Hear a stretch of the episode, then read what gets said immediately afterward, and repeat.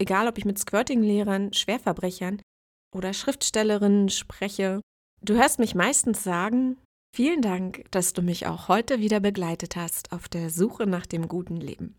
Und so erreichte mich am Sonntagmorgen eine Sprachnachricht, die eigentlich als kleiner Tease, als Scherz gemeint war. Von einem Freund von mir, der alle Podcast-Episoden gehört hat und somit die ganzen Anmoderationen und Abmoderationen logischerweise auch kennt und voller Vorfreude auf das sonntagliche Eisbaden Wim Hof Style auf mich wartete. Doppel D. Dana und Danny sind endlich wieder unterwegs. Begleite die beiden dabei, wie sie beim Eisbaden versuchen, gemeinsam ihre inneren Widerstände gegen die Kälte und das Eiswasser aufzugeben. Erfahre außerdem, welche Rolle der Kopf und die Atmung dabei spielen, ob das Tragen von Neoprensocken als Cheaten gilt und was Süßigkeiten von Milka damit zu tun haben. Auf der Suche nach dem guten Leben.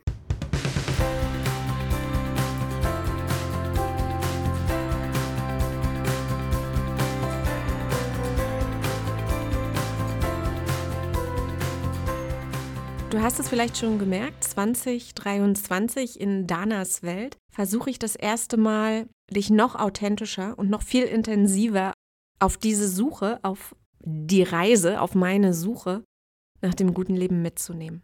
Wir starten also heute unsere Reise in Berlin an einem Sonntag 10 Uhr.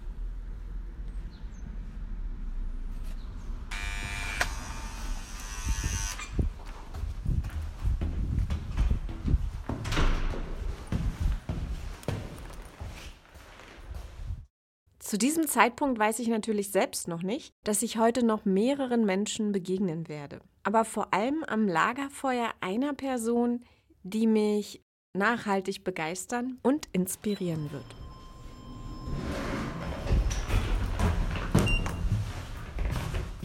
Hallo. Bist du schon da? Konntest du wenigstens ein bisschen schlafen? Oder? Wie sehe ich denn aus? Sehe ich aus, jetzt konnte ich schlafen? Und zwar habe ich mir gedacht, ich weiß gar nicht, ob der schon bei der, bei der, bei der Aufwärmung dabei war oder so, aber der ist dann einfach so, oh, ich gehe jetzt hier nackt rein, ist mir egal oder so. Also das, heißt, das ist eigentlich voll. So, also das würde ich gerne auch zu diesem Level kommen. Ich weiß, also irgendwie würde ich auch gern nackt reingehen, weil es irgendwie noch irrtümlicher ist. Oder also nicht, nicht irrtümlich. Genau, Ursprünglich. genau, genau. Weiß nicht, also irgendwie habe ich gedacht, ah, man müsste klein anfangen oder sowas, aber irgendwie, irgendwie möchte ich das auch gerne machen. Also das, das wäre so ein Level, wo ich gerne hinkommen würde. Also, dass man beim Eisbaden sein Level langsam steigert, macht total Sinn, dein Argument, ne? Ich würde nicht wie die Frau, die dann danach diesen Afterdrop hat, wo alle gesagt haben, das ist eigentlich ungesund. Das heißt, die hat too much gemacht. Nicht von äh, einer Minute auf neun. Das finde ich ist physisch macht dich kaputt. So. Da verstehe ich deinen Punkt. Was das nackt reingehen angeht, disagree ich komplett, weil du bist in Badehose letztens gewesen. Weniger Schritte als Badehose zu nackt gibt es nicht. Du kannst nicht sagen, eine halbe Badehose und am nächsten Tag eine hochgekrempelte Badehose. Und es gibt keinen Schritt dazwischen. Und das ist meiner Meinung nach, wenn ich mal von den, die du nicht magst, diese yogischen Terms verwenden darf, ist es ein Trick von deinem Ego, der dich aufhalten wird, es zu machen. Schritt für Schritt. Weil da gibt es keinen Schritt für Schritt machen oder nicht machen. Mach es direkt, es ist. Ein, dass du, trickst dich selber mit diesem Gedanken, was das angeht, aus. Ein klassischer Gedanke vom Ego, jetzt, als ob ich jetzt Ahnung hier vom Leben hätte, aber was ich gelernt habe, aus den, ich habe vor 18 Jahren mit Yoga angefangen, ist so ein Satz wie Schritt für Schritt, ja, das braucht seine Zeit, ach, beim nächsten Mal, ist bei so Sachen immer ein Trick, mit dem man sich selber verarscht. Hose an, Hose aus, es gibt keinen dazwischen. Du hast, also ich stimme dem Auch eine schöne Headline, wa? So Clickbait, Hose an, Hose aus. Ja, Wenn du das wirklich bewunderst und das dein Wunsch ist, ist äh, heute der beste Tag dafür. Immer heute. ja. Und alles andere sind Ausreden. Ist wirklich so, man verarscht sich damit selber. Glaub mir das. Das ist. Ich, ich schwöre dir, das ist so. Für dich ist das ein, wird das einen riesen, einen riesen Impact haben, einen riesen Schritt sein und die anderen werden nicht mehr bemerken, dass da noch einer mehr nackt war. Jeder hat ja eine andere Challenge. Genau. Für den einen ist halt die Challenge, wie für mich zum Beispiel, scheiße, ich kann den Atem nicht mehr. Ich kann gar nicht tief atmen. Ah, alles eng hier. Der nächste, für den ist die Challenge, sich auszuziehen. Und das Eisbaden ist easy, aber das Ausziehen ist ein Problem. Deswegen übrigens auch, und so spanne ich mal den Bogen, unsere Diskussion mit diesem Podcast, soll ich den veröffentlichen oder nicht, wo ich immer gefragt habe, glaubst du, der ist allgemeingültig genug? Die Leute suchen immer nach was Konkretem wie Eisbaden, Tipps und Tricks, aber das ist ja nur der Aufhänger. Die gleichen Learnings kannst du auch beim Acro-Yoga haben, wo du nicht mit Kälte arbeitest und nicht mit Nacktheit. Deswegen erzähle ich so gerne diese Metageschichten. Ich weiß nicht, wie ich das sagen soll. Wenn du dem guten Leben schon länger folgst, weißt du, dass es Einzelepisoden gibt, aber auch Serien. Die letzte, die aktuellste Serie zum Thema Mord. Ich versuche die immer so zu schneiden, dass sie so allgemeingültig sind, dass man sie immer auch auf sein Leben und seine Situation anwenden kann. Selbst die Mordsachen haben eine Implikation für meinen Alltag. So sind andere True Crime Podcasts nicht geschnitten. Da geht es wirklich darum, oh, es ist aufregend, wer hat sie getötet. Bei mir ging es wirklich darum, dass es eigentlich was mit uns zu tun hat. Deswegen habe ich auch die Folge Widerstand ist zwecklos genannt, weil das war für mich die Schlüsselszene dieses Gesprächs mit Mario, wo ich gesagt habe, ich renne immer weg vor dem Schmerz in meinem Leben. Der Widerstand ist das Problem. Und es ist so allgemein, so wichtig und so allgemeingültig, dass es scheißegal ist, ob es um Eisbahnen in der Folge geht. Das ist eine Message, die ich eigentlich rüberbringen will. Deswegen habe ich die ganze Folge so genannt. Und weil nochmal, das Learning, was ich auf Learning, was ich auf dem Nagelbrett hatte und beim Eisbahn. Ich habe ja jetzt diesen Vergleich. War bei beiden gleich. Bei beiden hatte ich dieses sich festmachen, aufhören zu atmen, irgendwie äh, freeze, so. Äh. Und dann wurde es noch schwerer, hat noch mehr wehgetan, war noch anstrengender. Und das kreiert ja noch mehr Schmerz, als wenn ich sage, okay, ist jetzt so. Mhm. Ich kann jetzt auch mal theoretisch sprechen, weil ich bin ja da noch nicht. Aber sozusagen, deswegen ist es scheißegal, ob die Folge jetzt Nagelbrett, Eis, Eis, Baby. Deswegen wollte ich eigentlich nicht so viel über Wim reden, weil das die Leute dann ablenkt von dem, was ich eigentlich rüberbringen will. Die Sandwiches sind geschmiert, die ersten philosophischen Gedanken geteilt und es geht weiter. Berlin 11 Uhr an einem Sonntag. Nach 200 Metern links abbiegen. Wir sind jetzt gemeinsam im Auto auf dem Weg zum Eisbaden. Ich habe heute ähm, Super Mario nochmal gefragt, weil das ist immer noch so ein Punkt, der mir einfach nicht klar ist. Mario hatte hier quasi seinen, seinen großen Auftritt in Episode 01. Sein Spezialgebiet ist traumasensibles Yoga. Und ich hatte einfach unfassbar viele Fragen nach meinen ersten Eisbadeerfahrungen und habe ihn nach der Yogastunde online eine einzige Frage gestellt. Und du erinnerst dich, Mario ist da wirklich vom Hundertsten ins Tausendste gekommen und hat so eine ganz breite Perspektive erstmal auf dieses Thema gegeben. Mir ist noch nicht ganz klar, mal sehen, was er darauf antworten wird. Wenn theoretisch, ja, meint Obermelt, laut Wim Hof, mit dem Geist du alles beeinflussen kannst. Also Wim Hof hat ja sogar Gift, äh, Viren und Bakterien gespritzt bekommen, ist nicht erkrankt dann ist es ja eigentlich total Quatsch, dieses ich höre auf meinen Körper. Und höre auf, wenn mein Körper mir sagt Stopp. Weil theoretisch kann ich mit dem Geist, gibt es keinen Stopp, kann ich, äh, weißt du? So. Also wann soll ich jetzt auf meinen Körper hören, wenn er mir Stopp sagt? Und wann verarscht mich mein Körper nur und setzt mir Limits, die ich eigentlich gar nicht habe, nur weil ich Angst habe? Und noch während der einstündigen Autofahrt zum See kam prompt die Antwort von Super Mario in Form einer WhatsApp-Nachricht. Also diese Sachen tun dir gerade gar nicht gut, diese Mind-Over-Matter, sage ich jetzt einfach mal so, ne? Weil das zu sehr in die Anstrengung geht. Weil das auch eine kleine Challenge ist, das kann geil sein. Denn natürlich kann man, äh, äh, indem man sagt, komm, geht's ein bisschen weiter, dann kannst du pushen. Da ist eine ganz andere Absicht hinter. Da ist die Absicht hinter, sich ein bisschen robuster zu machen und das ist auch gar nicht schlimm. Ja, äh, ich musste lernen, erstmal, und das musst du auch lernen, sage ich, erstmal wirklich zu gucken, wie geht's mir jetzt im Moment was brauche ich gerade? Was brauche ich wirklich? Und was sagen nicht die Stimmen? Was sagt mir mein Kopf? Der verarscht dich auch. Der Körper wird nicht lügen. Wenn du merkst, es ist eine Herausforderung und äh, es ist unangenehm, aber ich kann da bleiben, ja. Okay, aber wenn du merkst, es ist so unangenehm, oh, ich muss jetzt so durchpowern, ich bin so zerstreut, dann heißt es wieder sammeln, runterkommen, verbinden, Körper spüren. Aber wenn du hoch hinaus willst, brauchst du ein Fundament. Einfach mal Sachen mal loszulassen, ne? loszulassen und wirklich dieses Prinzip mühelos, sich nicht anstrengen, Nicht anstrengen, nicht anstrengen, nicht anstrengen. Sich da diesen Druck zu machen, ne? Hör auf damit. Lass das. Lass das, lass das, lass das. Beim traumasensiblen Yoga ist halt der Knüller irgendwie oder der Gag oder der Kern oder der Clou, dass du eben gar nicht groß. Also ne, beim Yoga hast du ja viel, gerade beim Ashtanga und äh, Bikram und was ich alles gemacht habe. So ein bisschen ist doch immer das Ego dabei mit, oh, der macht äh, fünf Minuten Kopfstand und uh, nur auf den Unterarmen die Krähe, äh, auf den, auf den äh, Handgelenken die Krähe und mh, ah, ich will das auch können und Beine in die Luft und mh, und das ist halt bei diesem Traumasensiblen, zumindest so wie ich es von Mario jetzt kenne, dass er immer wieder, wenn, wenn man eigentlich so ein bisschen, oh, oh, ich push mich, dann dich erinnert, Moment, der Körper zeigt dir deine Grenze an, nimm das wahr. Der Geist ist nur dafür da, zu lenken, links, rechts, oben, unten. Aber dein Körper sagt gerade Stopp, hör da drauf. Und das ist ja auch ein wichtiges Learning. Hätten wir nicht so viel Depression, hätten wir nicht so viel Burnout, wenn wir alle mehr mit unserem Körper in Wären und spüren würden, wann es genug ist. So, und jetzt diese Gratwanderung zwischen, wie jetzt, ich soll spüren, wann es genug ist, aber gleichzeitig soll ich lernen, dass es eigentlich kein Genug gibt, weil das Spannungsfeld ist gerade für mich interessant und noch ein bisschen unverständlich. Mhm.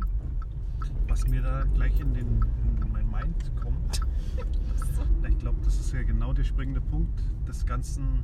Du trainierst ja den Geist. Du trainierst ja nicht nur den Körper, indem du Liegestütze machst, sondern du trainierst den Geist, indem du bestimmte Übungen machst, bestimmt, du setzt dich Situationen aus, wie mit dem Eisbaden, die eigentlich unsinnig sind, sage ich jetzt mal für den Körper, weil darum geht es doch. Wenn ein Mönch sich einmauern lässt und ein paar Tage da äh, sitzt, ohne zu essen, zu trinken oder sonst was äh, zu machen und danach wieder rauskommt und sagt, so, ich, jetzt bin ich wieder, ich bin dran mit Fegen. Das ist ja was anderes, der Geist ist doch ganz anders geschult, der weiß, äh,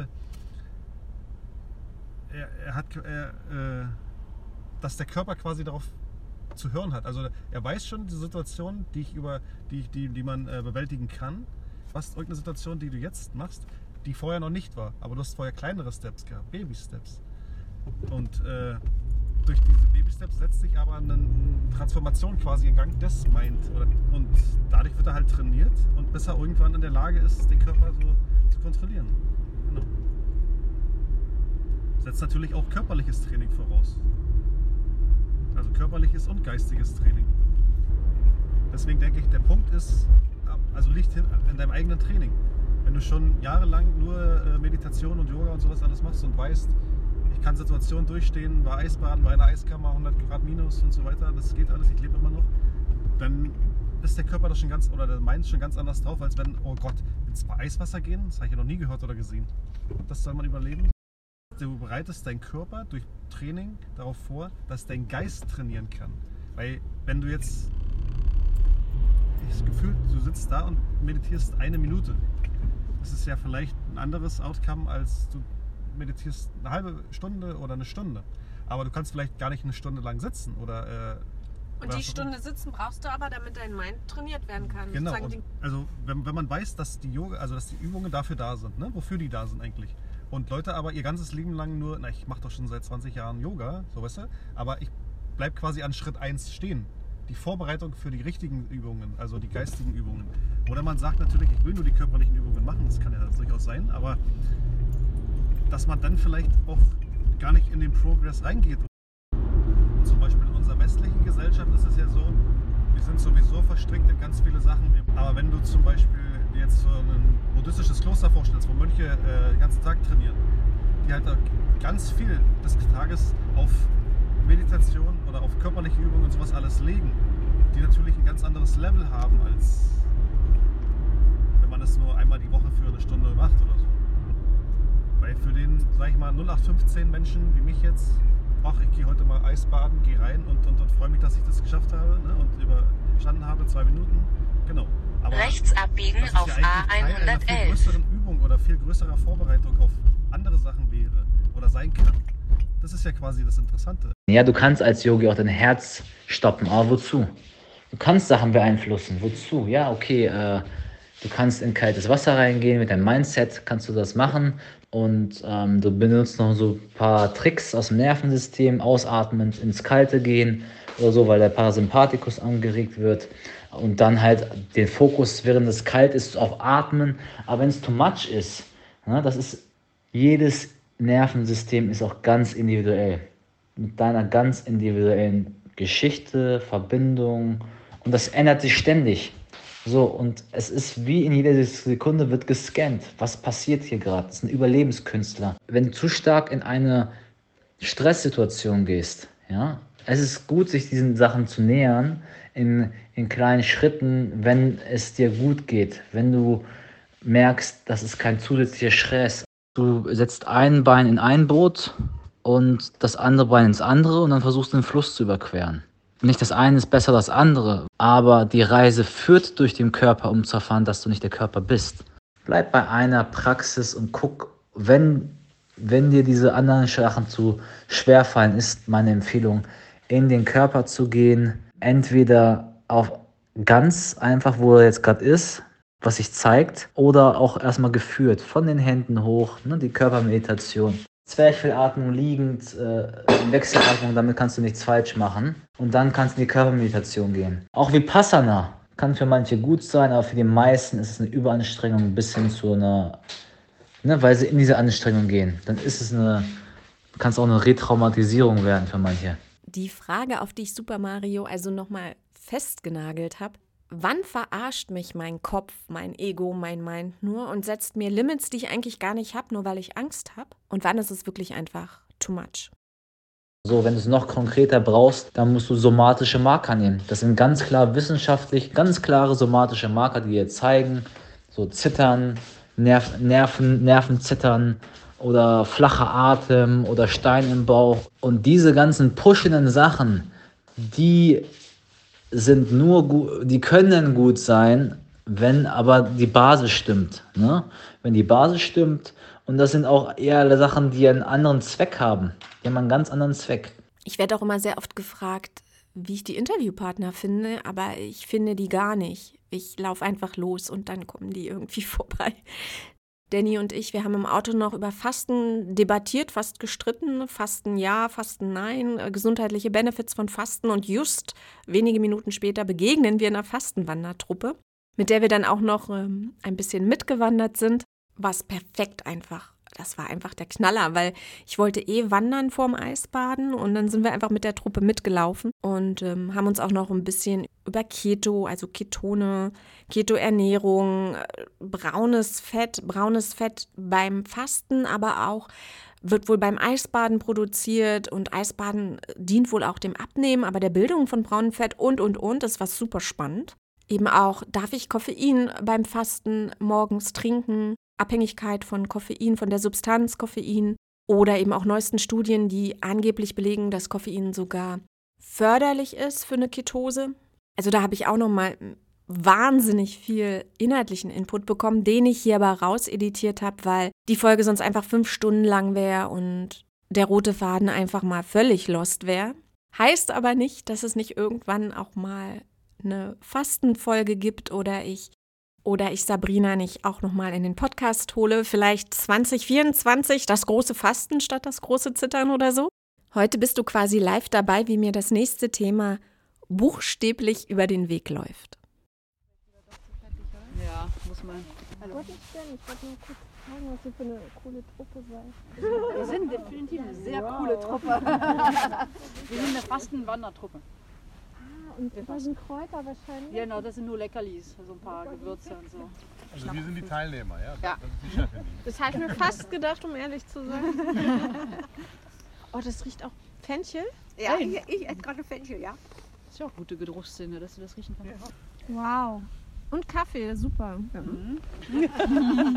Das ist, das ist kein strenges Fasten, wie du siehst. Okay, ja cool. Ähm, wir machen nämlich Eisbaden gleich. Wir Oh, sind, die, an, wir sind die andere Truppe am anderen Ufer. Oh, super, ihr macht äh, dieses Eisbaden jeden Sonntag. Genau. 13 Uhr. Ich hab, bin auch nur Teilnehmerin, aber Ja? ich kann dir die Daten auch schicken. Dann, Ja, gerne. wobei ich beim Fasten und Eisbaden ist, glaube ich, ein bisschen. Doch, passt sehr gut zusammen. Ja. Ich würde es gerne machen. Also Ah, die Ketose. Ja, Ketose habe ich sonntags nicht, weil ich ja nur einen Tag mache. Ich komme ja, Ja, nicht in du, die du Ketose bist noch nicht, rein. noch nicht so richtig drin. Es kommt drauf an, wie trainiert du bist, aber Aber, aber du gehst zu Eisbaden, dann vielleicht kommst du dann doch äh, mehr in Ketose längst. Vielleicht bist du nur bei 0,5 oder 1, aber 13 Uhr an und wir hatten jetzt ein bisschen Zeit und wollten halt noch die Natur genießen. ja. Und wir machen das jetzt seit Januar. ja. Ihr macht das jeden Sonntag? Ja. Wow. Aber da ist einer, der ist, nein, nein, der Leiter, der kommt immer erst um eins. Ja, okay. Und wir sind Teilnehmer. Cool. Und, und ihr seid jetzt schon gewandert oder ihr wandert jetzt los? Ja, Alter, wir haben sind, gerade wir haben drin. erstmal, Erste was haben wir, Drittel haben wir geschafft. vier, fünf Kilometer. Wir haben fünf Kilometer gemacht und wir haben noch zehn Kilometer vor uns. Das ist jetzt die Flow-Variante, also es ist ein bisschen strenger. Bisschen mehr. Bisschen schneller. Wir machen jetzt eine sehr ausgerufene Pause, Ja, aber danach geht's wieder. Das Eisbaden eigentlich schlimmer. ja, genau. Schlimmer als nicht essen. laufen. Ja. Das ist kurz mal rein, Ja. aber nicht essen über eine Woche. Das ist harmlos. Da kommt sie ganz schnell rein und dann bist du ganz euphorisch. Und danach, weißt du, warum du es gemacht hast. Danach hast du viel, viel mehr ganz Energie. fantastisch. Genauso wie beim Eisbaden haben deine Zellen ganz viele Mitochondrien nach dem Fasten und du kannst viel mehr Energie produzieren und du fühlst dich einfach Viel schneller denken. Da ist einer, der heißt der Wikinger. Ja. Und der ist so krass. Der geht ins Wasser 13 Minuten. Wow. Dann kommt er, wir machen zwei bis drei Minuten. Ja, ja, das ist auch Dann kommt er aus dem Wasser in Badehose, ungelogen, macht sich eine Zigarette an und steht dann da einfach erstmal. Wir, wir zittern alle und schnell in die Klamotten und ans Feuer und er chillt da erstmal. Ja, durch dieses kalte, richtig kalte Wasser bildet der Körper ganz viel braunes Fett, was ja eigentlich die Thermogenese anschmeißt. Und deswegen, Das ist aber gut zu wissen, dass Fasten und Eisbaden gut zusammenpassen. Wir müssen jetzt langsam zurück. Es war total cool, euch zu treffen. ebenso, wie war dein Name? Dana. Dana? Genau, ich schreibe dir dann einfach. Ja, viel Ja, Spaß sehr gerne. Euch viel Spaß auch beim Eisbaden. Ganz toll.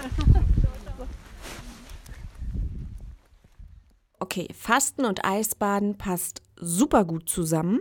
Sie hat mich mit neuen Begriffen versorgt wie Thermogenese und Ketose und vielleicht sogar inspiriert zu einer neuen Podcast-Serie, Folge.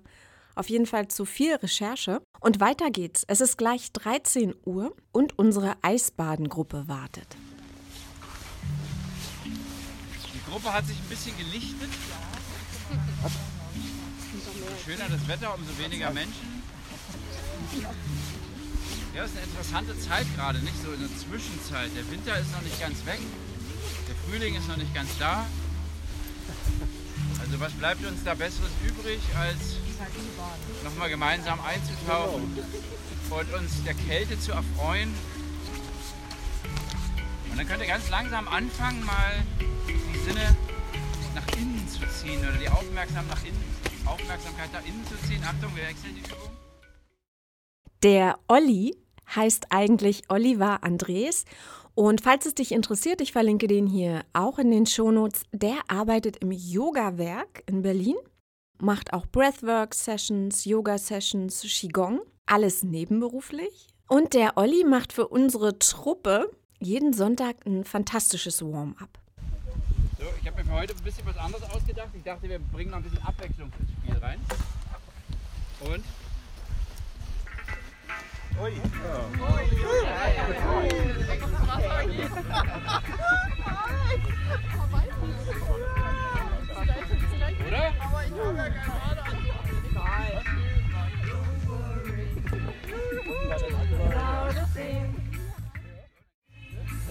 heißt, anstelle von Qigong machen wir heute rhythmische Tanzbewegungen. So, jetzt legen wir mal noch einen oben drauf.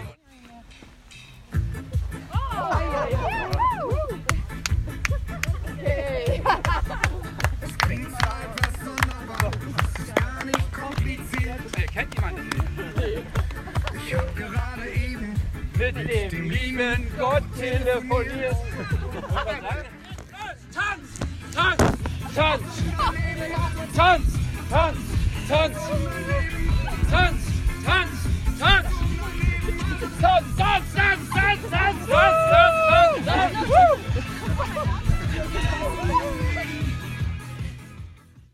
Na dann, wollen wir keine Müdigkeit vorschützen? Legen wir los.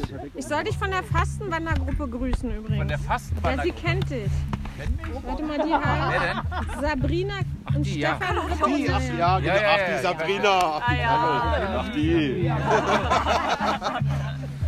So, Die Eisbadentruppe besteht aus einem harten, festen Kern und Zuschauern und Leuten, die mal dabei sind, mal nicht. Und neben Coach, der die Erwärmung für uns macht und die Anleitung, gibt es noch den Wikinger. Coach und der Wikinger sind ja auch schon auf Instagram in den ganzen Stories begegnet. Der Wikinger, wie ihn alle nennen, sitzt halt mal eben auch gerne 13 Minuten im Eiswasser, während wir schon alle am Feuer stehen und mit zitternder Hand unseren Tee versuchen äh, aus der Hand in den Mund zu bekommen, chillt er halt mal eben noch ein bisschen am Eiswasser. Aber es gibt so unfassbar viele spannende Leute und ein weiterer Teilnehmer oder eine weitere Person des harten Kerns ist Paco. Und du hast es ja schon mitbekommen, fürs gute Leben, für Danas Welt habe ich mein Handy einfach die ganze Zeit durchlaufen lassen. Weil ich ja nicht wusste, was mir begegnet, wann begegnet es mir, was wird heute noch hier alles passieren. Auf jeden Fall war das total spannend, weil dieser Tag hier im März 2023 war wirklich total skurril. Ich saß mit Danny im Auto eine Stunde. Wie gesagt, wir haben über Fasten diskutiert. Ich habe ihm aber auch von dem Podcast erzählt und was ich eigentlich für einen Approach beim Podcasten habe dass es für mich zum einen eine totale Challenge war, mal so viel über mich zu sprechen. Du weißt ja vielleicht, dass ich eigentlich immer gern mag, also meinen Interviewpartner in Szene zu setzen, ins rechte Licht zu rücken, ähm, auszuquetschen mit Fragen. Und dieses ganze Konzept mit Danas Welt war schon mal super seltsam für mich, fühlte sich ein bisschen aufregend an. Und ich habe ihm eben auch erzählt, dass es normalerweise so ist, warum es auch so lange dauert, ehe Serien wirklich produziert werden und rausgehen, dass ich erstmal das ganze Footage sammle, also das ganze Material, weil ich nie weiß, was wirklich noch passiert.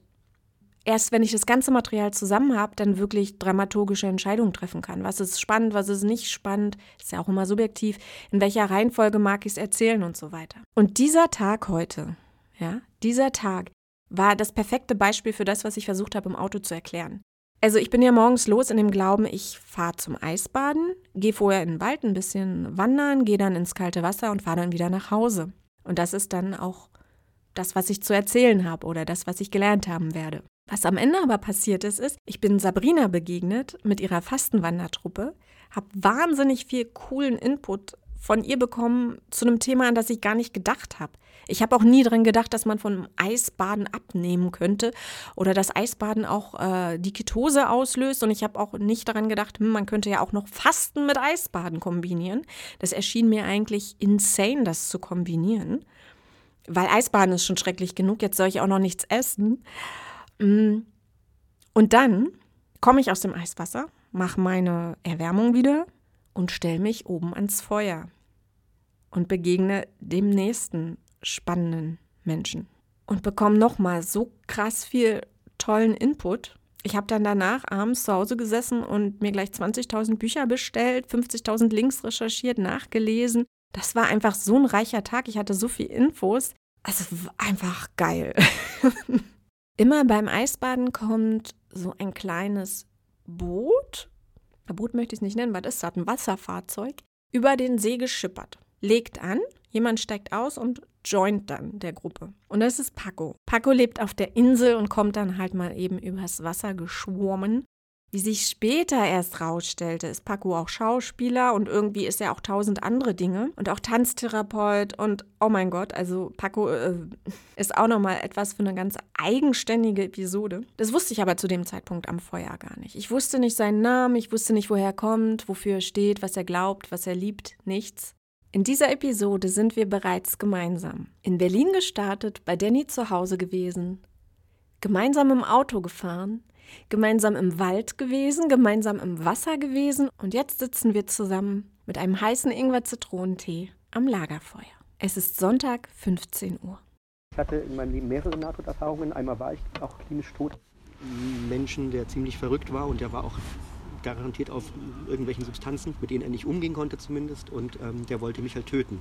Und er hat es auch fast geschafft, mich zu töten. Und dann war ich mit, aber in dem Moment war ich, und das ist halt so dieses Absurde. Ich bin immer wieder allein gewandert, ist nie was passiert. Die Wanderung habe ich zusammen mit einer Kommilitonin von der Uni dort gemacht und der wollte uns beide einfach umbringen.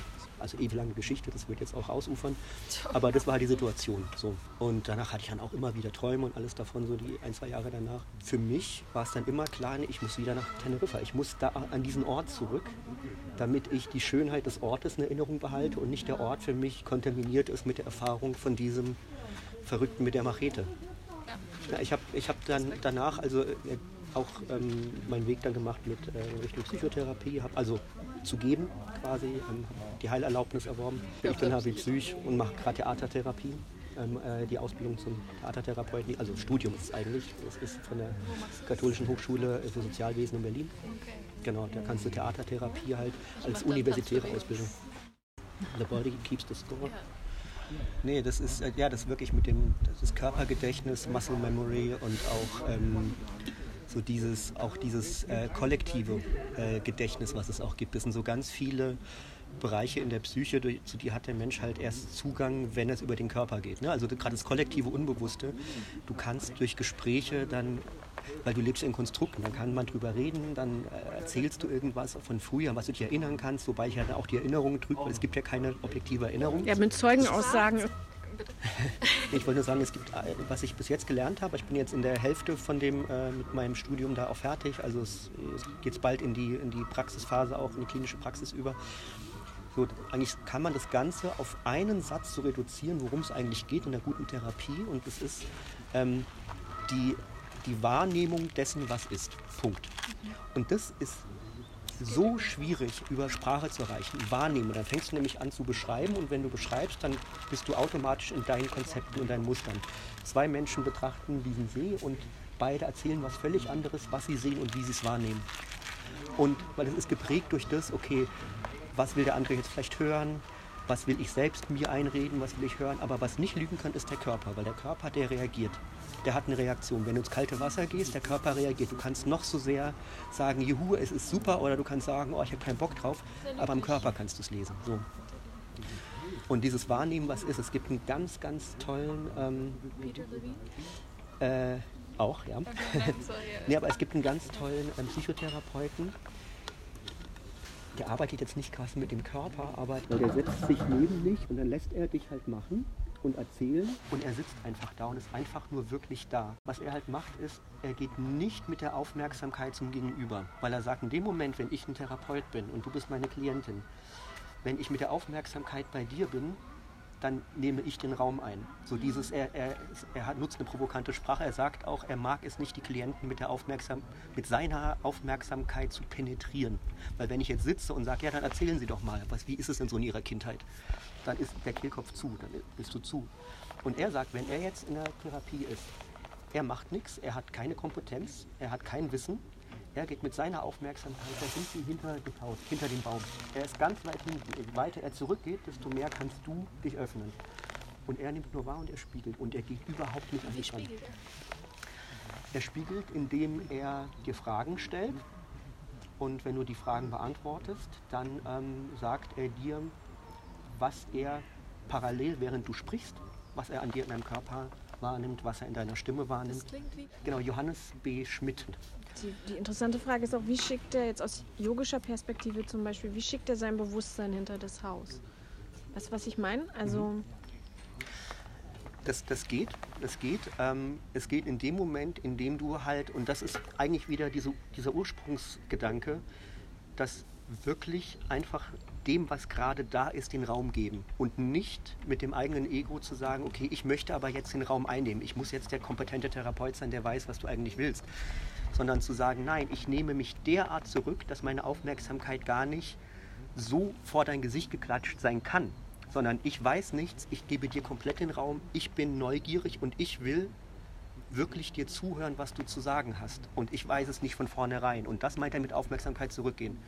In dem Moment, in dem ich mit der Aufmerksamkeit an dir dran bin, nimmst du ja auch was von der Energie oder du nimmst auch was von dem auf, was ich sende. Sei es Körpersignale, sei es Sprache. Und damit beeinflusse ich dich ja. Wenn ich an dir dran bin und höre dir so zu, dann redest du anders, als wenn ich wirklich äh, da einfach sitze und nicht irgendwie an dir dran klebe, in Anführungszeichen. Dann redest du freier und agierst freier, wenn du das Gefühl hast, du bist in einem sicheren Raum.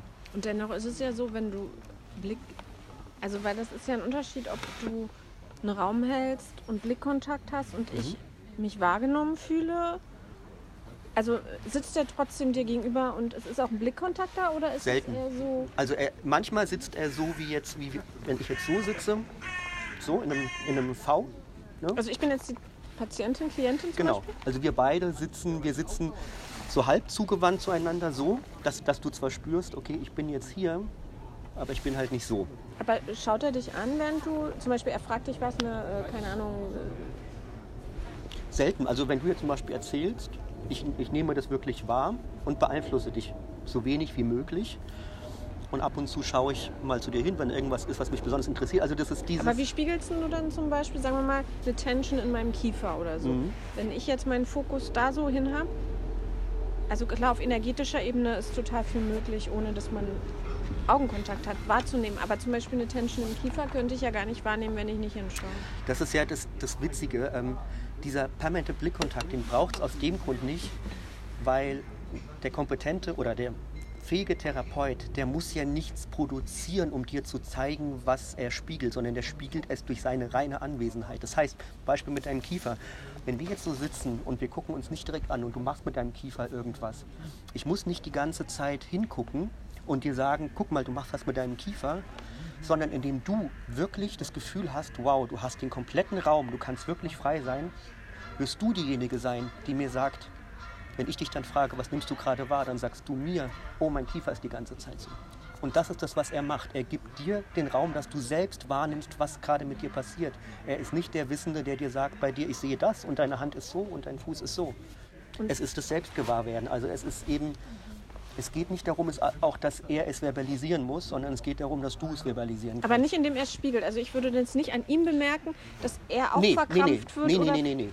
Also es kann sein, natürlich. äh, Das ist auch so ein weiterer Punkt. Er sagt, ich bin als Therapeut nicht die, äh, die weiße Wand aller Freud. Ne? So nach dem Motto, ich bin die weiße Wand, ich bin neutral und ich habe keine Gefühle, egal was du machst, es lässt mich kalt. Das ist er gerade nicht. Er spiegelt natürlich einerseits seins, indem, wenn du irgendwas erzählst, was ihn berührt, er lässt sich berühren. Er lässt sich berühren, er ist ein Mensch. So. Und gleichzeitig versucht er aber, dir den Raum zu geben, dass du alles das ausdrücken kannst, was du ausdrücken willst. Und wenn dein Kiefer so ist, dann ist es das Ziel, dass nicht er das dir sagt, sondern dass du es selbst an dir wahrnimmst. Und das Spiegeln ist halt so dieses, er ist die Fläche. Du würdest es nicht niemandem sagen, wenn er nicht im Raum wäre. Und oft sitzen auch beide nebeneinander und gucken sich gar nicht an. Also er sitzt auch manchmal neben dir, beide gucken aufs Wasser und du erzählst. Und ich höre zu. Und irgendwann, wenn du irgendwas total unsicher sagst, ähm, zum Beispiel, nee, mir geht's wirklich gut, dann würde er vielleicht dich angucken und würde sagen, sag das bitte nochmal. Oh Gott. Und dann, oder magst du das nochmal sagen? Hm? Und dann würdest du, und nee, dann würdest du selbst, genau.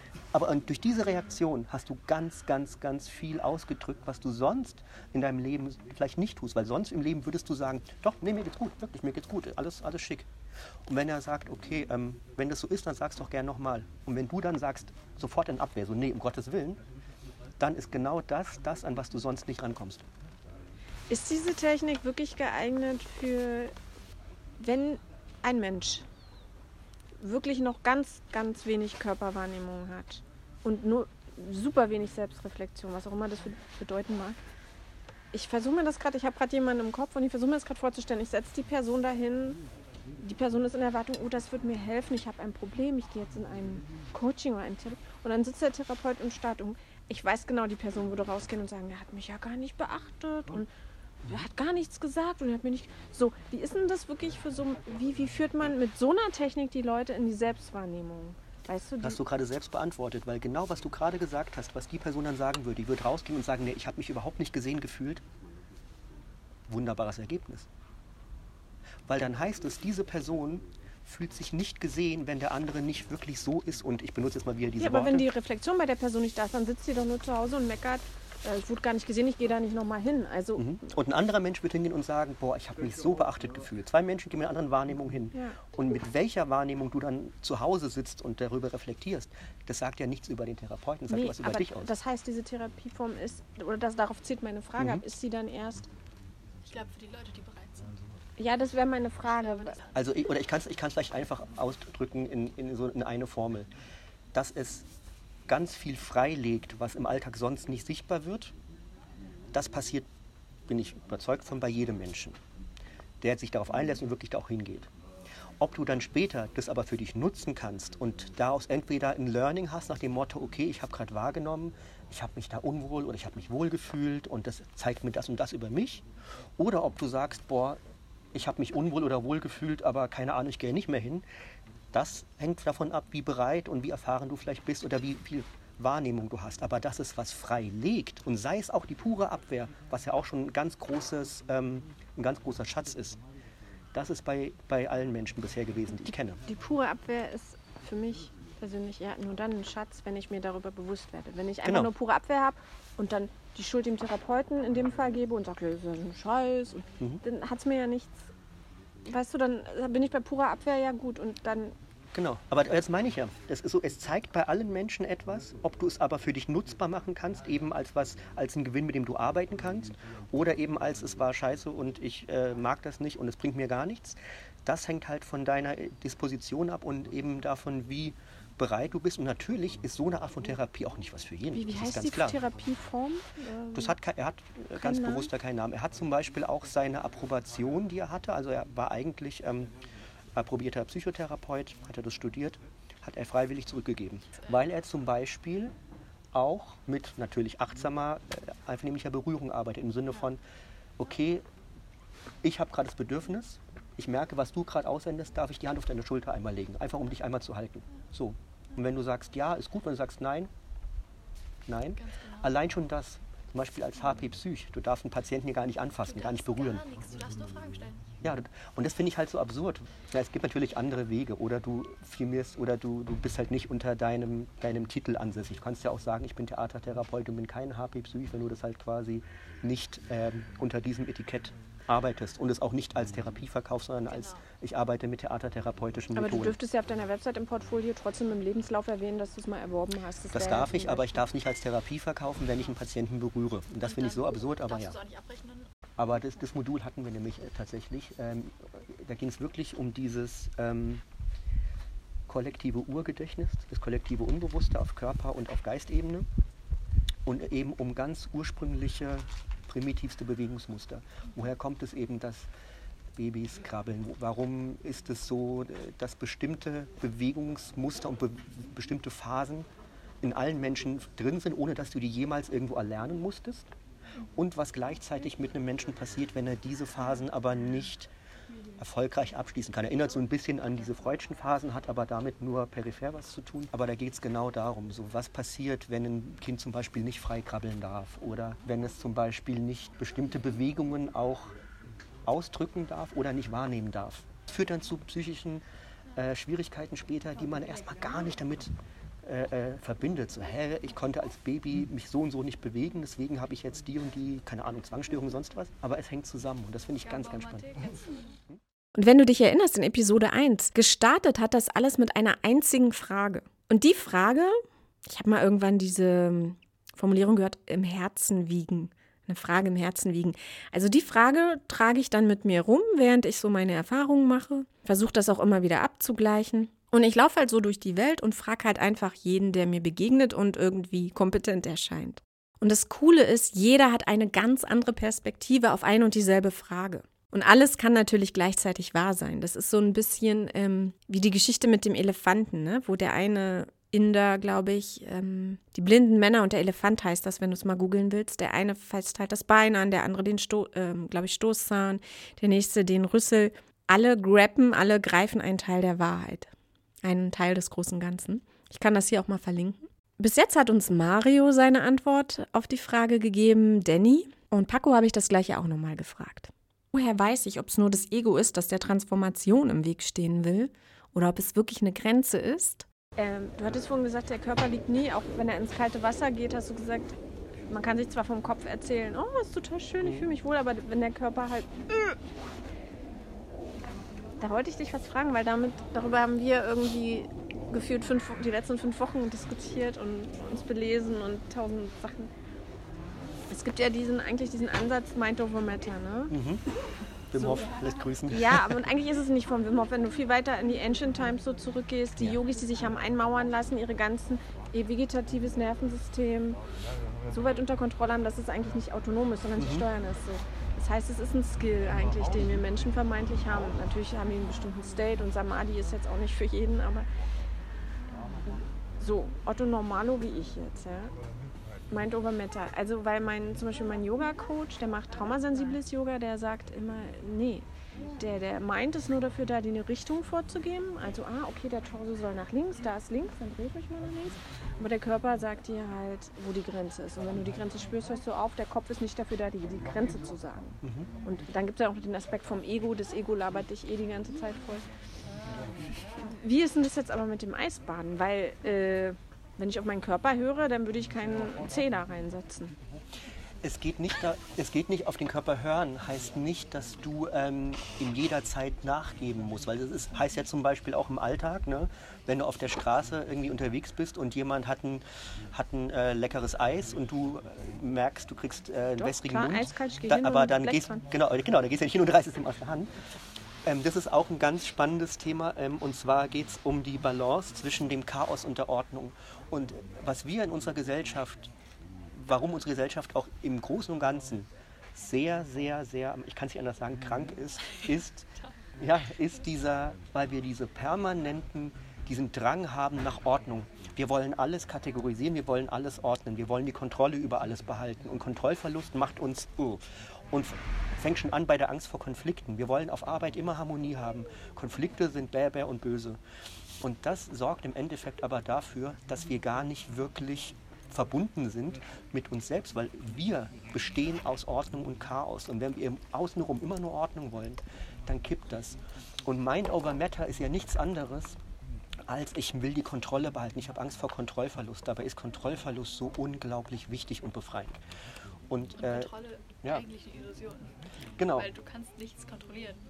Außer wie du Ja. vielleicht reagierst, manchmal bewusst oder unbewusst. Nee, ich- verschiedene Also Wege. das aber auch, es ist so diese Balance zu finden, so dieses, und ich finde, Wim Hof sagt es eigentlich äh, relativ schlau. Er sagt, ja, geh an deine Grenzen, wenn du das möchtest, schau, wo kannst du weitergehen, aber sei auch nicht, plump gesagt, doof. Wenn du merkst, du bist da am Zittern und dir wird schwindelig, dann sagst du nicht Mind over Matter, ich bleibe jetzt aber noch drei, drei Minuten drin, dann gehst du halt raus früher. Und das ist so dieses, die Balance finden zwischen Chaos und Ordnung. Äh, Und wenn man von der griechischen Tragödie angeht, gibt es das äh, Dionysische und das Apollinische. Das eine ist Chaos, das andere ist Ordnung. Und nur wenn du beides in einem guten Maße integrierst und nicht diesem gesellschaftlichen ähm, Trend nachgehst, es muss immer alles ordentlich sein und es muss immer alles kontrolliert werden, nur dann kannst du auch wirklich eine innere, einen inneren Frieden finden. Und das ist so wichtig in der ähm, ja, in so einer Körper- oder Theatertherapie oder generell Psychotherapie, finde ich. Okay, das ist ein guter Aspekt. Nur mit der Sache, mit dem das äh, Mind over Matter Kontrollverlust vermeiden ist, glaube ich, stimme ich dir nicht so ganz zu, weil ich glaube, wer weiß, ich habe es zumindest so verstanden. Oder anders. Im Yoga zum Beispiel wird ja oft gesagt, dass das Ego versucht, dich ja auch aufzuhalten in deiner Transformation oder Veränderung oder Entwicklung. Nimm einen Begriff, der da für dich passt. Ne? Indem es dir was erzählt an, dass du glaubst. Zum Beispiel, ich kann das nicht schaffen oder das ist nichts für mich oder Hm. ich bin zu dumm, ich bin zu groß, zu klein, ich bin nicht erfolgreich, was auch immer. So. Äh, Oder das ist zu kalt, ich kann nicht in das Wasser gehen. Oder was ich letztens gemacht habe, ich habe so ein Nagelbrett zu Hause, auf das ich mich stelle. So dein Ego, wenn du es mit diesem Begriff erzählt dir, das tut weh, du wirst blutige Füße haben, es ist ganz schlimm, das tut weh, das ist Schmerz, geh hier runter. Ich stehe da aber 20 Minuten, da blutet nichts und das ist so. Und da eben ist sozusagen diese Idee von, was ist Schmerz. Mhm. Ja? Und deswegen würde ich nicht sagen, dass es bei Mind Over Matter darum geht, dass wir Angst vor Kontrollverlust haben, sondern eher, für mich ist so ein bisschen, deswegen frage ich dich das, gerade so dieses Herausfinden auch, was ist jetzt mein Ego, was mir Mist erzählt und ich höre da nicht hin und mache es trotzdem. Und was ist wirklich, nee, eine Körpergewahrsein, nee, es ist nicht gut für mich. Ähm, ich gehe da nicht rein. Und, und das ist aber genau, das die Frage in diesem Kreislauf, wo fängt es an, wo hört es auf? Zu- Rauszufinden, was ist dieses, diese Komfortzone und nee, ich gehe nicht rein, weil es könnte ja unangenehm sein, versus ich überfordere meinen Körper, das rauszufinden, um das zu können, brauchst du eben äh, diese, all das, was wir vorhin ja gesagt haben, dass du äh, eben deinem Körper auch gestattest, mal ganz bewusst die Kontrolle zu verlieren, um überhaupt zu spüren, was passiert in dir, um zu spüren, okay, was tut mir denn wirklich gut oder was rede ich mir ein, weil es muss ordentlich sein, es muss so sein, ich muss mich dreimal am Tag duschen und einschamponieren, weil das gehört sich so und es muss ja alles richtig sein. So dieses, die Anbindung zum Körper ist die Voraussetzung, um dann überhaupt unterscheiden zu können, wie du sagst, okay, was ist jetzt Ego und was ist wirklich ähm, das, was mein, was mein Körper will. Mit dem Nagel, mit der Nagelmatte, ich habe auch so eine zu Hause, das ist Nicht Matte, nicht die olle Matte, die geht noch. Ich habe so ein fieses Brett mir Mit aus. so- also ein Brett, okay. Oh, wirklich mit so einem Nägel. Aber auch da, wenn du ja draufstehen kannst und, und, du, Das ist so sagst, und du sagst vorher, ich kann das nicht, dann, dann äh, ist es ja wiederum die Bestätigung, der Körper lügt nicht. Du kannst es ja sehr wohl. Weil wenn das, der Körper es nicht könnte, mal ganz plump gesagt, dann würdest du ja jetzt nicht mehr hier sitzen.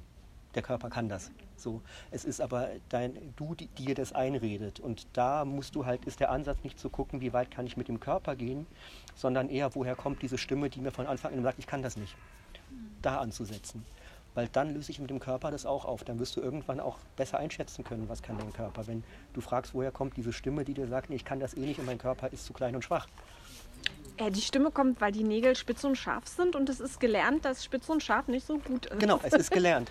Auch eine der wichtigen Sätze, die ich in meinem Studium gelernt habe, ist, Schmerz ist überhaupt nicht schlimm. Es hat Grenzen natürlich, aber so wie Wim Hof auch sagt, die Kälte ist unser Freund. Äh, Ich habe einen Bekannten aus der Acro-Yoga-Szene von früher, der wirklich so weit ging und das meine ich. Es ist. Er sagt, er würde sich gerne mal einen Arm brechen lassen, bewusst, um bewusst diesen Schmerz zu erleben. Mhm. Äh, Wo ich so denke, pff, Ja, Schmerz ist die ist nicht schlimm, ja, okay. mm, mm. Du, wir sagen auch, Wasser ist gesund. Wir können uns auch an Wasser tot trinken. Das ist natürlich die Frage des Maßes. Aber dieses von vornherein, wir wollen alles Unangenehme ablehnen. Wir wollen auf keinen Fall Schmerz erleben. Wir wollen, Beispiel vorhin, wir wollen nicht Konflikte auf der Arbeit haben mit den Kollegen. Warum? Weil nur so kannst du doch überhaupt auch daran wachsen. Also du kannst doch dich nur entwickeln, wenn du die Situation reingehst, wahrnimmst, was ist und, es, und dann daraus eine Erfahrung ziehst. Wenn du diese Erfahrung vermeidest, kannst dann, und weil du gelernt hast, Konflikte sind bäh und Schmerz ist bäh, ja, dann bleibt es auch bäh. Ist nicht der Sinn eigentlich von Schmerz, dass wir, also der Hintergrund, warum Menschen Schmerz bäh finden, ist doch, profanes Beispiel kennt jeder, dass man immer sagt, wenn du in irgendwas Scharfes reintrittst, was dich verletzt, Schmerz ist ausgelöst oder auch Ekel oder ne, wenn was bitter ist, dass du erstmal denkst, ist, weil manche Früchte früher bitter und so weiter. Also es hat ja eine Funktion. Mhm. Es hat ja einen Grund, dass wir alle zumindest erstmal mit dem Konzept aufwachsen, Schmerz nicht gut, Glück schön. Ja. ich möchte nur einen Satz einwerfen, weil es gerade passt. Ähm, weil du gerade von Erinnerungen sprichst, das fand ich auch ein wichtiger Lerneffekt für mich, zu lernen, dass es gibt keine Erinnerungen an ein altes Erlebnis. Das, was wir Erinnerung nennen, ist ein mit Gefühlen, mit Emotionen, mit Bewertung, mit ganz viel eigenem Film und eigenen Gewürzen garnierter Verweis auf irgendwas, was passiert ist. Wir können uns niemals genau an etwas erinnern oder etwas nachempfinden. Das geht nicht. Das gibt es nicht. Es gibt dafür im Gehirn nicht diese, diese Möglichkeit, was du machst. Das ist nur, du hast einen Film, der ein Abbild davon ist, mit ganz viel Beiwerk von dem, was du einmal erlebt hast und wie du dir vorstellst, wie es wohl gewesen sein müsste.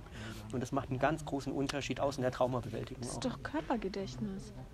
Ja, Körper, aber wir reden ja gerade von. Nee, aber das gehört doch mich. zusammen. Du visualisierst das nochmal, du hast das Bild Mhm. und dann kommt das Körpergedächtnis dazu und dann entsteht ja erst wieder diese Ja gut, dein Erinnerung. Körper, der hat natürlich eine Reaktion darauf. Aber was ich jetzt meine, ist, wenn du dich äh, kognitiv erinnern möchtest an etwas, du sagst, naja, es war damals so und so. So war es nicht. Aber das ist der Film und das ist das, was ich verknüpfe mit dem, was damals passiert ist. Es macht es nütz, nutzbar für dich, weil, gerade weil du involviert bist. Vor allem, da geht es auch darum anzuerkennen, dass alle Abwehrmechanismen, die wir ja auch entwickeln, hat jeder Mensch, ne? So. Und davon wegzukommen von dem Gedanken, boah, ich gehe auf Abwehr und Abwehr ist ja schlecht. Und deswegen auch, was ich vorhin meinte mit Schmerz ist nicht per se schlecht, heißt, ja, du hast es richtig gesagt, Schmerz will uns ja was zeigen. Und ich habe es ganz oft erlebt, oder was heißt ich, wir in der Gruppe, in der Theatertherapie, wenn wir dann unsere Morgenrunden machen, dass Leute erzählen, boah, ich bin aufgewacht, ist gestern mich so aufgewühlt, das Thema, was wir ja besprochen hatten oder er erlebt haben. Ich habe schlecht geschlafen oder ich habe heute Kopfschmerzen oder mir schwindelig, mein Arm tut weh, also auch ganz so psychosomatisch. Und, ähm, und dieses so, ja, dann nicht, okay, mein Arm tut weh, mein Bauch, ich nehme mich jetzt raus. Bei uns sagen die Dozenten, wenn du nicht gerade mit 40 Grad Fieber im Bett liegst, egal wie es dir geht, beweg dein Popöchen in den, in den Kurs und komm dazu.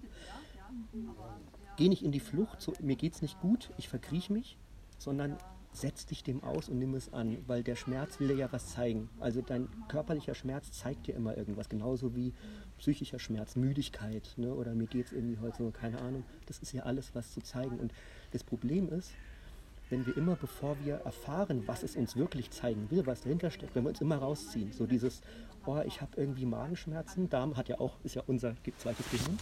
Und bevor ich zulasse, dass ich mal wahrnehme, was das mir eigentlich sagen will, schlucke ich sofort erstmal Paracetamol und Ibuprofen und hier und da und äh, ne, so dieses, ich mache das immer erstmal alles weg, bevor ich ihm eine Chance gebe, mir etwas Lehrreiches zu zeigen. Und das ist ähm, ja das Wichtige, warum man eben die Sachen auch manchmal zulassen soll. Ne? Und auch dieses, ja, auch Schutzmechanismen. Jeder Abwehrmechanismus, den wir entwickelt haben im Leben, der war in dem Moment, als er entstanden ist, mal für etwas gut. Der hat uns das Überleben gerettet.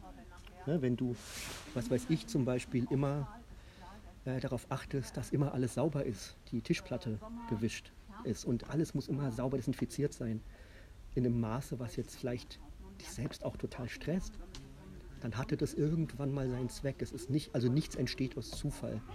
Und das, und das zu würdigen und zu sagen, okay, ich betrachte es nicht als etwas, was ich jetzt wegschneiden muss von mir, sondern okay, wie kann ich damit umgehen? Brauche ich es noch? Ne? Das ist, glaube ich, das Wichtige. Und vor allem, wir stellen auch viel zu oft die Frage, warum ist es da? Die kommt viel zu früh. Es geht gar nicht ums Warum. Es geht erstmal wirklich alles, was da ist, erstmal wahrzunehmen. Da ist man schon lange genug beschäftigt. Wir hatten ein wundervolles Modul, genau zu dem, was du gerade gesagt hast. Was sind eigentlich die Grundbedürfnisse des Menschen? Weil wir denken ja immer, eigentlich brauchen wir ja, Essen, Trinken, Schlaf. Essen, ja, und Liebe und Schutz und alles. Aber es gibt ein wunderschönes Diagramm, das haben wir dann auch wirklich mit Aufstellungsarbeit und allem im Raum visualisiert. Das ist so toll, das muss ich auch mal irgendwie schicken, wenn ich das wieder finde.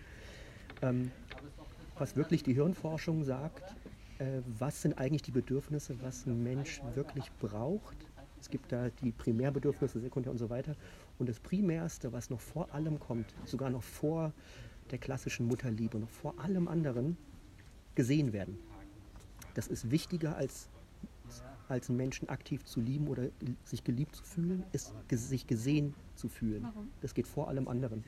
Weil in dem Moment, in dem ich mich nicht gesehen fühle. Okay, ich bin schon mal unten. ich komm gleich. Schön In dem Moment, in dem ich mich nicht gesehen fühle, wenn du dich nicht gesehen fühlst, kannst du nicht in Kontakt zu Menschen gehen. Und der Kontakt ist die Basis von allem anderen.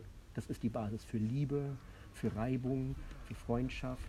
Das ist die Basis für ähm, Schutz auch von anderen Menschen. Wenn du, wenn du nicht in Kontakt bist mit dir selbst und mit einem anderen Menschen, dann geht nichts. Dann bist du völlig, dann sind alle Kanäle blockiert. Aber du kannst auch mit dir selber im Kontakt sein, auch wenn du dich nicht gesehen fühlst. Nein, weil du immer den Spiegel brauchst. Du kannst nicht komplett in Kontakt mit dir sein, weil du brauchst andere Menschen, die dich spiegeln, um selbst auch eine Wahrnehmung zu haben. Du brauchst immer das Gegenüber. Deswegen gibt es auch zum Beispiel auch Therapie.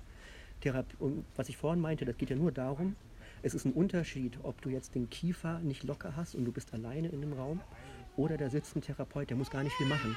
Aber es ist ein Unterschied.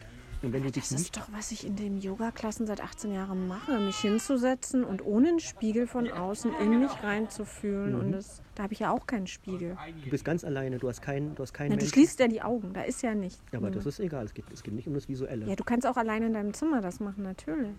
Wenn du 20 Jahre dich alleine zurückziehst und dieselben Praktiken machst wie in der Gemeinschaft, ist es immer ein Unterschied. Das siehst du ja auch an solchen Sachen wie Eisbaden. Ich bade, mache ein Eisbaden allein, ich mache Eisbaden in der Gruppe. Es ist ein ganz elementarer Unterschied auch zu was ich in der Lage bin, körperlich und geistig. Ist was ganz anderes. Ähm, das Gesehenwerden ist wirklich, wenn du dich von einem Menschen nicht gesehen fühlst, kannst du auch von dem Menschen nicht wirklich wahrhaftig geliebt werden. Dann liebt er vielleicht irgendwas an dir. Das Bild von ihm kann man lieben. Genau, du kannst das Bild, du kannst eine Projektion, du kannst etwas, was du in dem Menschen gerne sehen würdest, lieben, aber du liebst ja nicht. Oder wofür der Mensch steht oder die Gefühle, Genau. die er in dir auslöst. Wofür du stehst, ist was anderes als das, was du bist. Das ist, genau, hast du, finde ich, gerade ganz gut gesagt. Das war total schön, euch kennenzulernen. Dana, ne? Genau. Okay. Begonnen hat alles mit einer einzigen Frage. Eine einzige Frage, die mich umtrieb. Die führte dann dazu, dass es Episode 1, dass es Danas Welt überhaupt gibt. Eine einzige Frage, die dafür gesorgt hat, dass ich nicht nur losgegangen bin, sondern weitergegangen bin. Nicht nur einmal zum Eisfasching, zum Eisbaden, sondern jeden Sonntag zum Eisbaden. Und vom Eisbaden dann dazu kam, mich mit Atmung, Atemtherapie, Atemtherapeuten zu beschäftigen. Mit Waldbaden, was eine Ikigai-Form von unserem Deutschen im Waldwandern ist. Ja, es hat nichts mit Baden zu tun, sondern es hat damit zu tun, wie man durch einen Wald geht, auf welche Art und Weise und dass man quasi in den Sinnen badet, nicht im Wasser. Kannst du gerne mal googeln, Waldbaden, ja. Und dann habe ich begonnen, vorm Eisbaden nicht nur die Wim Hof Atmung zu machen und mich at mit Atmung zu beschäftigen, sondern auch im Wald baden zu gehen. Das hat mich dann wiederum dazu gebracht, einer Fastengruppe zu begegnen, die Fastenwandern macht, was super gut angeblich mit Eisbaden zusammenpasst. Habe mich mit Ketose beschäftigt und bin dann am Feuer an diesem Tag auch noch zu neuen Therapieformen, ganz spannenden therapeutischen Konzepten gekommen und super spannenden Lebensmodellen, weil ich Paco begegnet bin, weil ich diesen Menschen begegnet bin. All das war überhaupt nicht abzusehen, als ich im Januar einfach nur mal so aus Spaß ins Wasser gegangen bin. Und plötzlich stehe ich da und mache Liegestütze bei 5 Grad im Bikini. Und natürlich, wenn du, wie Mario, wie Super Mario in der Episode 1 schon angedeutet hat, dich nur im Kopf verrennst und in so theoretischen Konstrukten, Konzepten und Modellen und nur in deinem Kopf mit dir bleibst, mag das vielleicht nicht so förderlich oder optimal sein. Aber wenn man, ich, du, keine Ahnung, wenn man neugierig bleibt und den Fragen nachgibt, wenn du für die Fragen losgehst, wenn du mit der Neugier losgehst, mit der Frage dich auf den Weg machst, dann können Fragen ein echter Schatz sein und dich weiterbringen von einem Menschen zum nächsten, von einem kleinen Alltagsabenteuer ins nächste kleine Alltagsabenteuer, von einer Begegnung zur nächsten. Es war nur eine Frage, es gab nur eine vermeintlich simple Frage und die hat dafür gesorgt, dass ich losgegangen bin. Eine Frage kann dich weiter von einem Menschen zum nächsten Menschen bringen, von einer Begegnung zur nächsten. Aber am wichtigsten, Und euch ganz langsam anfangen bereit zu machen für eure Begegnung mit euch selbst. du erinnerst dich, ich habe mich und auch Super Mario vorhin gefragt, aber warum verändert sich nichts? Und Mario hat uns in Form einer WhatsApp schon seine Antwort darauf gegeben, vorhin im Auto. Und spätestens jetzt nach dem Gespräch mit Paco wissen wir, eine mögliche Antwort ist, weil man etwas auch verkörpern darf. Also auf körperlichem Level, auf physischem Level integrieren muss, in Anführungsstrichen, damit es nachhaltig wird in deinem Leben, in einem Leben, in meinem Leben. Wie aber integriert man Erfahrung jetzt am besten? Indem man journalt, meditiert oder wie Mario sagte, ne, sie beim Machen im Körper auch spürt. Also das klassische Nachspüren, das du vielleicht aus dem Yoga kennst, davor, bevor du ins Wasser gehst oder bevor du die Erfahrung machst, währenddessen und auch danach. Wie fühle ich mich gerade? Wie habe ich mich gefühlt? Was fühle ich? Wo im Körper fühle ich es? Was nehme ich wahr? Wie geht es mir gerade tatsächlich? Andere Möglichkeiten, die mir so eingefallen sind, sind vielleicht, indem man journalt, indem man meditiert, indem man die Erfahrung beim Machen im Körper spürt, klar, indem man tanzt vielleicht. Tanzkurse mache ich gerade super viele. Indem man singt, wenn du Gesangsunterricht nimmst, beschäftigst du dich auch ganz viel mit der Atmung, mit deinem Selbstwert, mit deinem Körper, Körpergefühl, deiner Stimme Ausdruck verleihen. Also tanzen, singen oder barfuß im Sand laufen, am Lagerfeuer stehen und sich Geschichten erzählen. Ins Eiswasser springen und halb erfrieren oder am Ende all das nimmt, all das fühlt und einen Podcast produziert. Auf der Suche nach dem guten Leben.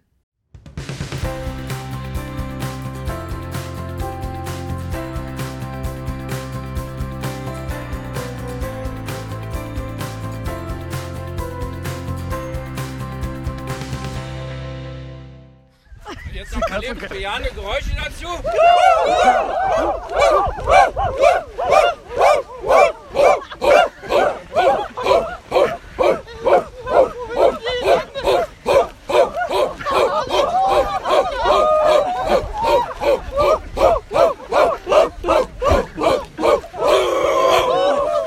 So, jetzt mal die Arme.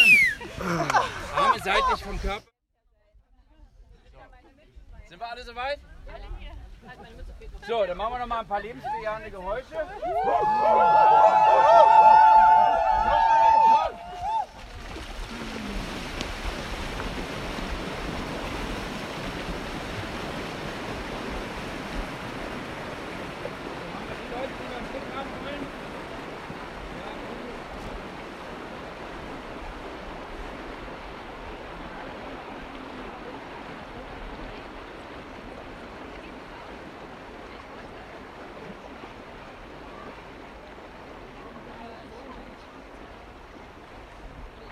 So, hier hinten ist Tür die.